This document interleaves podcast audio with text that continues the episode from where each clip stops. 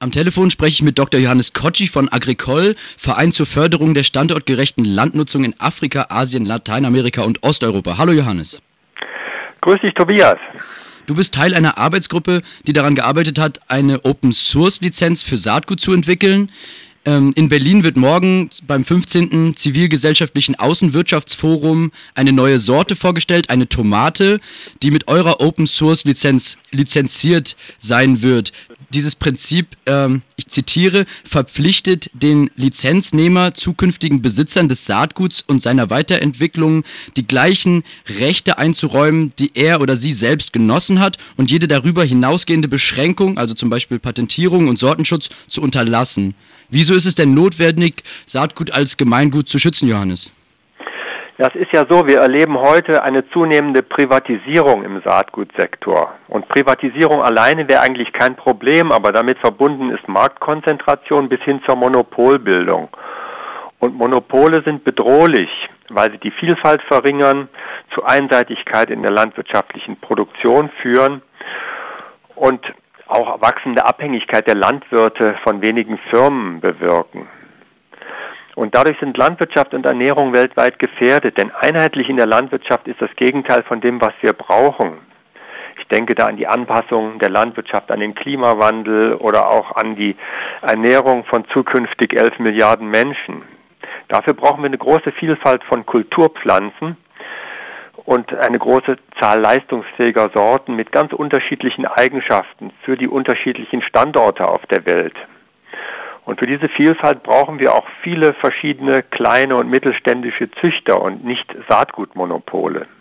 Und diese Vielfalt können wir nur erreichen, wenn wir Saatgut als Gemeingut äh, sichern. Und was ist da jetzt genau die Stärke der Open Source Lizenzierung? Naja, mit der Lizenz haben wir einen Weg gefunden, Saatgut als Gemeingut rechtlich abzusichern. Wenn also Saatgut äh, gemeinnützig gezüchtet wird, wie das zum Beispiel in der Ökozüchtung der Fall ist, dann kann man das mit der Lizenz absichern. Das heißt, äh, verhindern, dass dieses Saatgut privatisiert wird durch Sortenschutz oder durch Patentschutz. Eure Lizenz ist viral. Was bedeutet das? Das heißt, dass äh, nicht nur das eigentliche Saatgut, äh, was lizenziert wird, als solches äh, als Gemeingut geschützt ist, sondern dass auch alle Weiterentwicklungen ähm, mit dieser Lizenz geschützt werden. Es entsteht also eine Kette von Lizenzverträgen, die immer weiter verästelt werden. Alle Folgezüchtungen fallen unter die gleiche Lizenz. Und damit ist eben eine Rückkehr in die Domäne des, Privat, äh, des Privaten äh, ausgeschlossen. Das heißt einmal Allgemeingut, immer Allgemeingut. Genau. Okay, jetzt ist, ähm, jetzt stellt eure Saatgutlizenz ja eine Alternative zu Patent- und Sortenschutz dar, das gerade kein Allgemeingut ist, sondern geistiges Eigentum der, der Züchterinnen und Züchter. Ähm, fällt damit nicht aber auch der Anreiz für Züchterinnen und Züchter weg, ähm, aus diesem geistigen Eigentum Profit zu schlagen? Und wie, wieso sollen sie dann noch züchten oder was, was habt ihr da für alternative ähm, Entlohnungsmodelle im Kopf? Naja, wir zunächst mal betrachten wir die Pflanzenzüchtung als eine gesamtgesellschaftliche und als eine gemeinnützige Aufgabe, nicht als eine wirtschaftliche Aufgabe.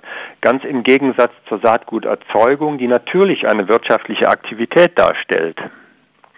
Und es ist aber auch heute schon so, dass Einnahmen aus Sortenschutz und Patenten bei weitem nicht ausreichen, wenn wir das Prinzip der Sortenvielfalt und den Anbau auf kleinen Flächen verfolgen. In der Ökozüchtung zum Beispiel werden bestenfalls 15 Prozent der Kosten für Pflanzenzüchtung über solche Lizenzeinnahmen aus Sortenschutz und Patenten eingespielt. Das heißt, für, den, für die Pflanzenzüchtung brauchen wir eigentlich andere Finanzierungsmodelle. Zum Beispiel die Beteiligung der gesamten Wertschöpfungskette an der Züchtung, der Landwirte, des Handels, der Verarbeitung, die Verbraucher und nicht zuletzt muss der Staat da stärker in die Pflicht genommen werden. Und die Lizenz, die ihr jetzt entwickelt habt, ähm, wie schätzt du das ein? Ist die allgemein tauglich? Kann die jetzt quasi das ganze System umkrempeln und äh, die alten Lizenzmodelle ablösen? Oder soll damit erstmal nur ein, nur ein Präzedenzfall oder Präzedenzfälle geschaffen werden, auf denen dann weiter aufgebaut wird? Ähm, nein, wir haben eine Lizenz entwickelt, die allgemein tauglich ist und wir wollen dazu beitragen, dass neben dem mächtigen Privatsektor eine zweite Säule gemeinnützigen Saatguts entsteht.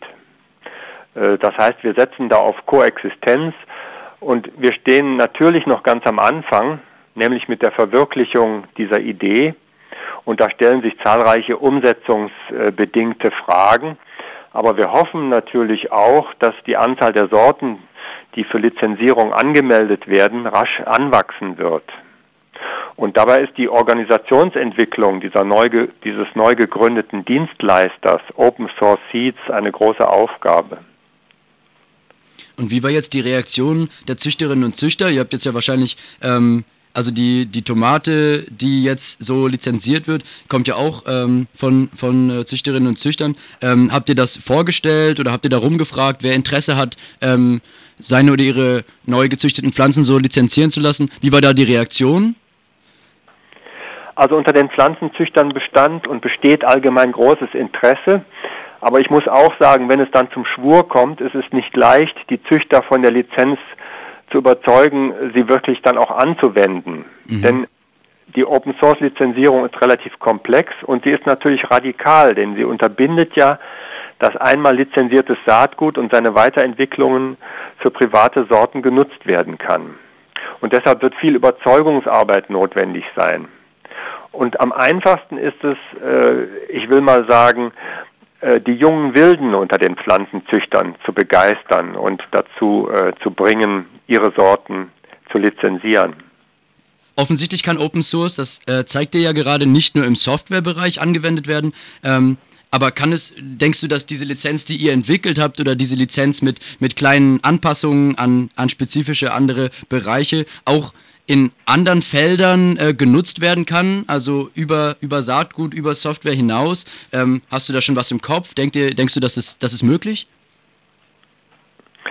Also das glaube ich nicht. Diese Lizenz ist jetzt ganz spezifisch für Saatgut ähm, entwickelt worden. Natürlich kann das Open Source Prinzip äh, überall Anwendung finden, aber für den jeweiligen äh, Gegenstand muss die passende Umsetzung und auch, wenn es rechtlich gefasst werden soll, der passende Rechtsrahmen gefunden werden. Morgen wird in Berlin eine neue Tomatenpflanze vorgestellt, die mit einer neuartigen Open Source Lizenz versehen ist. Ich wünsche euch weiterhin viel Erfolg und viel Spaß morgen. Ja, herzlichen Dank. Viele Grüße nach Freiburg.